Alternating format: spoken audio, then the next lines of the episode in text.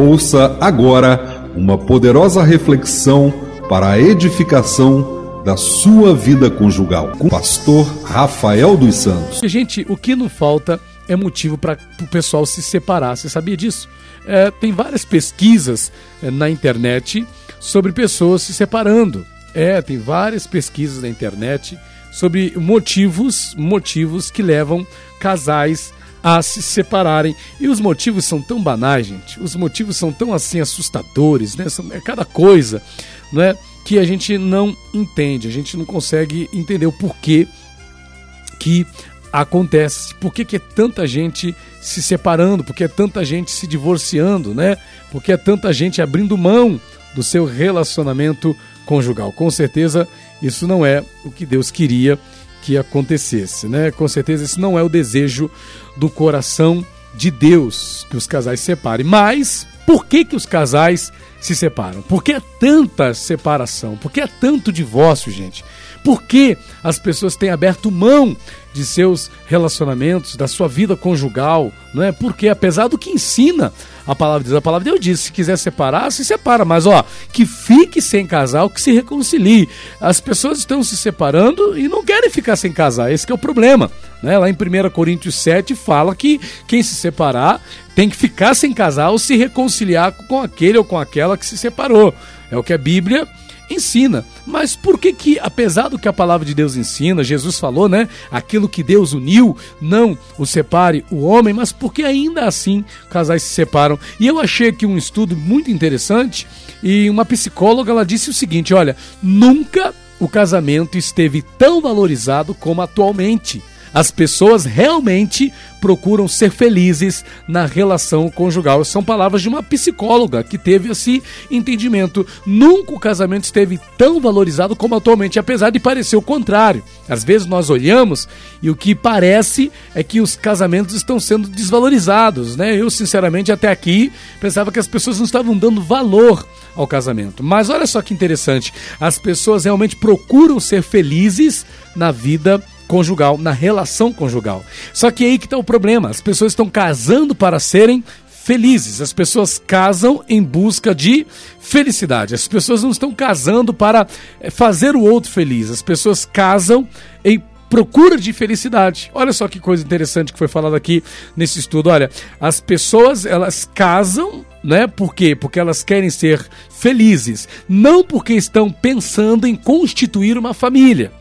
O pensamento não é constituir uma família. Ah, eu vou casar com aquele homem, eu vou casar com aquela mulher porque quero constituir uma família. Não, o pensamento não está sendo esse. Né? As pessoas estão casando porque elas querem ser felizes. Felizes. E quando as pessoas, olha só o problema, quando as pessoas elas não encontram essa felicidade, o que, que elas fazem? Elas preferem terminar essa relação.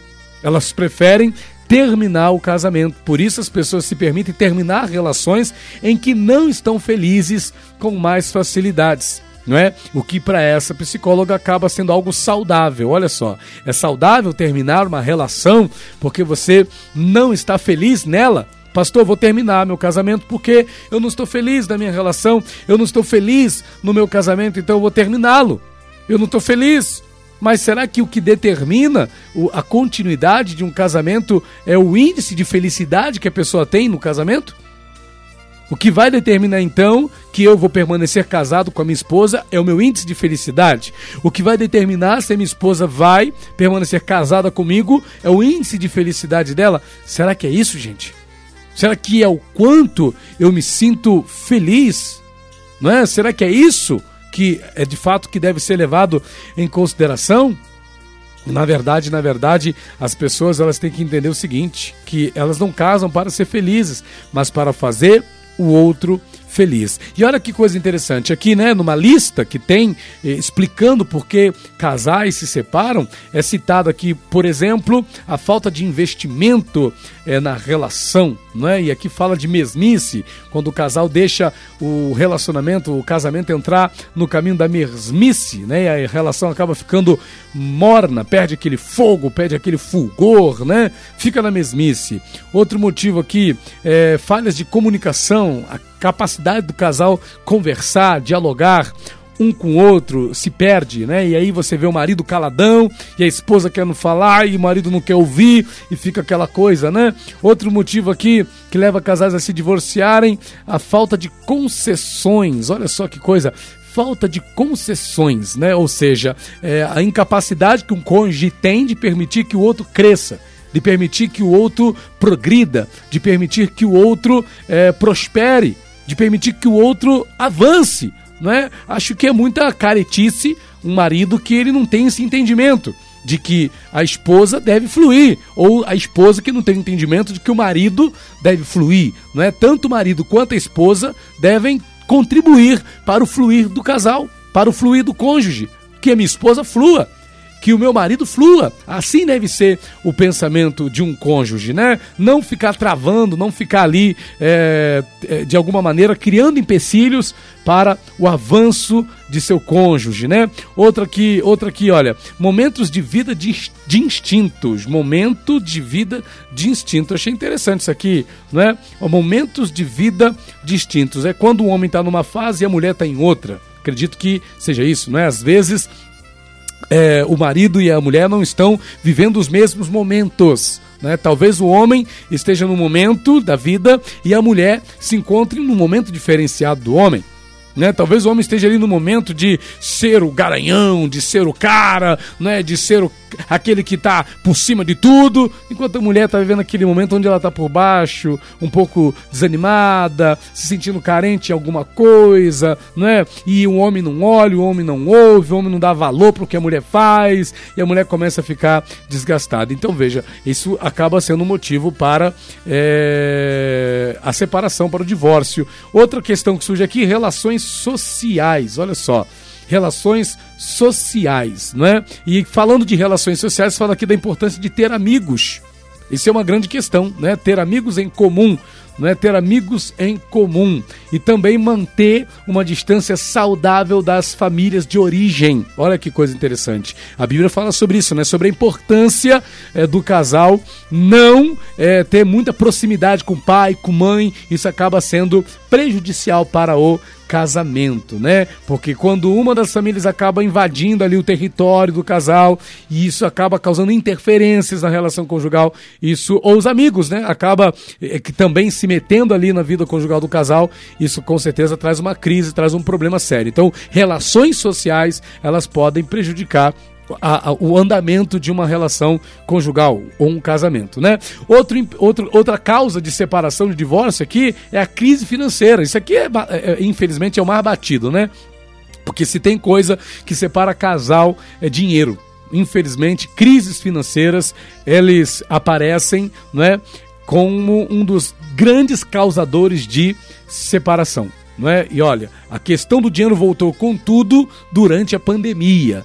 Né? A pandemia reacendeu esse negócio da importância do ter dinheiro, da importância do estar bem nas finanças, né? da importância do cônjuge estar indo bem financeiramente, principalmente quando um cônjuge depende do outro. No caso aí, geralmente as mulheres dependem financeiramente do marido, ou é raro o caso onde o marido depende financeiramente da mulher, mas quando é o, essa via normal do marido dependendo financeiramente eh, da esposa, isso com certeza abre precedente para um problema na vida conjugal, abre precedente para um problema no casamento, né?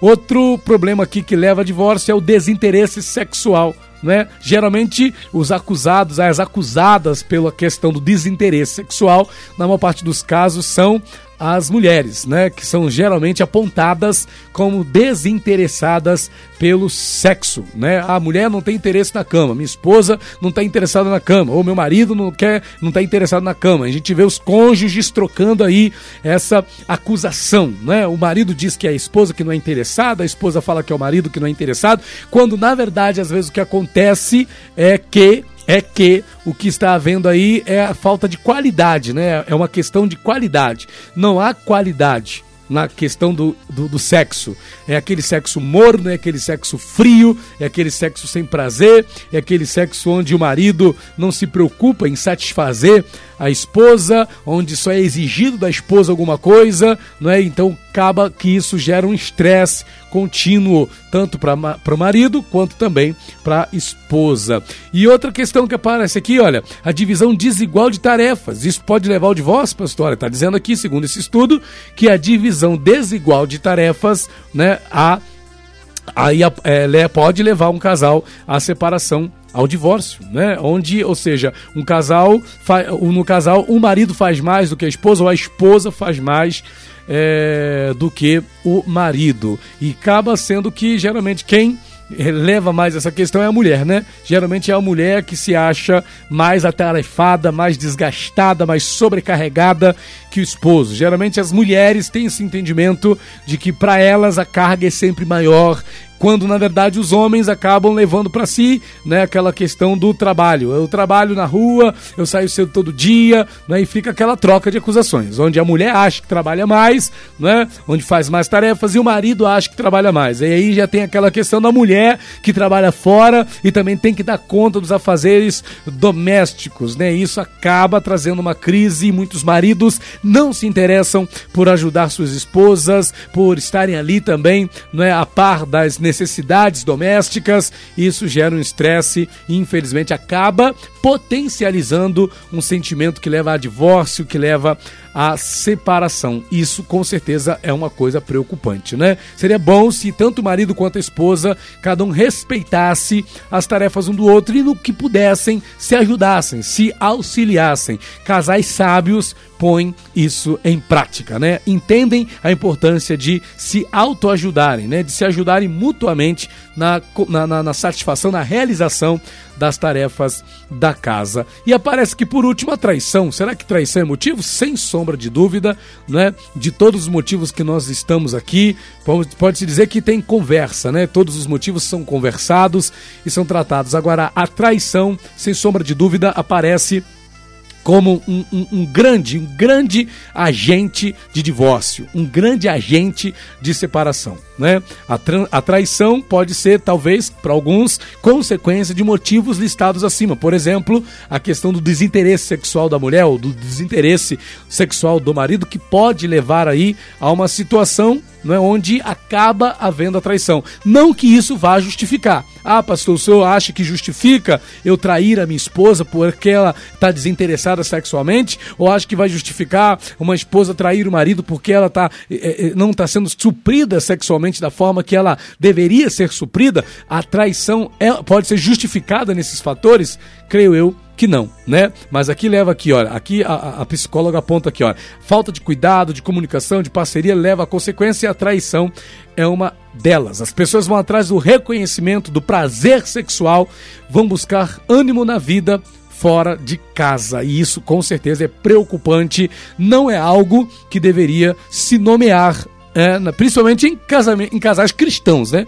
Mas claro que não só casais cristãos, mas casais também que ainda não são cristãos também têm que se preocupar com essa questão, viu? Não é, não é só uma questão de ser obediente a Deus, não é só uma questão de temor a Deus, né? Não é só uma questão de perder salvação, não. É uma questão de respeito para com a pessoa com quem você casou, não é? Se há, há o interesse numa pessoa fora do casamento, você tem que ser sincero com seu cônjuge e dizer para ele, olha, não dá mais pra gente seguir, tô gostando de uma outra pessoa, ainda que não seja algo que Deus aprove, porque creio que não será. Né? Mas se está surgindo algum sentimento por alguém fora do casamento, ei, Fala a verdade pro teu cônjuge, se expressa, apresenta, fala. É melhor do que ficar traindo pelas costas. Poxa vida, aí o camarada se relaciona sexualmente com a mulher fora do casamento, beija na boca de outra mulher fora do casamento, aí chega de noite, eh, chega em casa, vai se relacionar com a esposa, vai beijar na boca da esposa, ou se for mulher, a mulher trai o marido, deita com outro homem, não é? Faz das tripas o coração com outro homem, aí chega em casa, vai fazer a mesma coisa com o marido. Vai beijar na boca do marido depois de ter beijado na boca do amante? Ou vai beijar na boca da esposa depois de ter beijado né, na boca da amante na rua? Isso é muito sujo, gente. Isso é muito sujo. Então, com certeza, é uma coisa que não deve fazer parte da vida conjugal. E sem dúvida, né?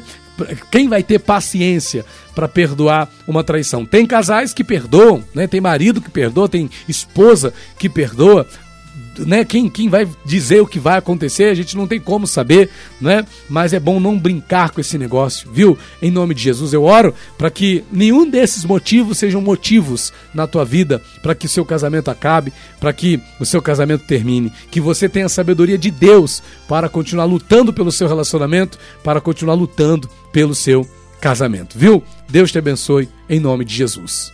SOS Vida Conjugal